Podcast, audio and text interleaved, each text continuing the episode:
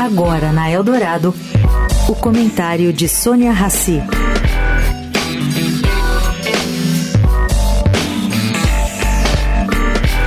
Gente, hoje o recado é curto e direto. Vamos lá.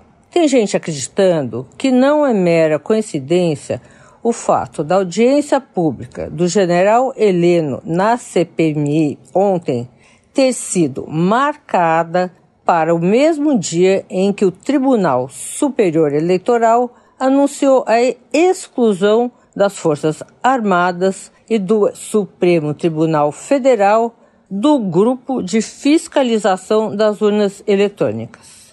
Segundo esses interlocutores, o Legislativo, unido ao TSE, teria mandado o recado direto para as Forças Armadas. Fiquem mesmo longe da política. É, faz sentido. Sônia Raci, para a Rádio Eldorado.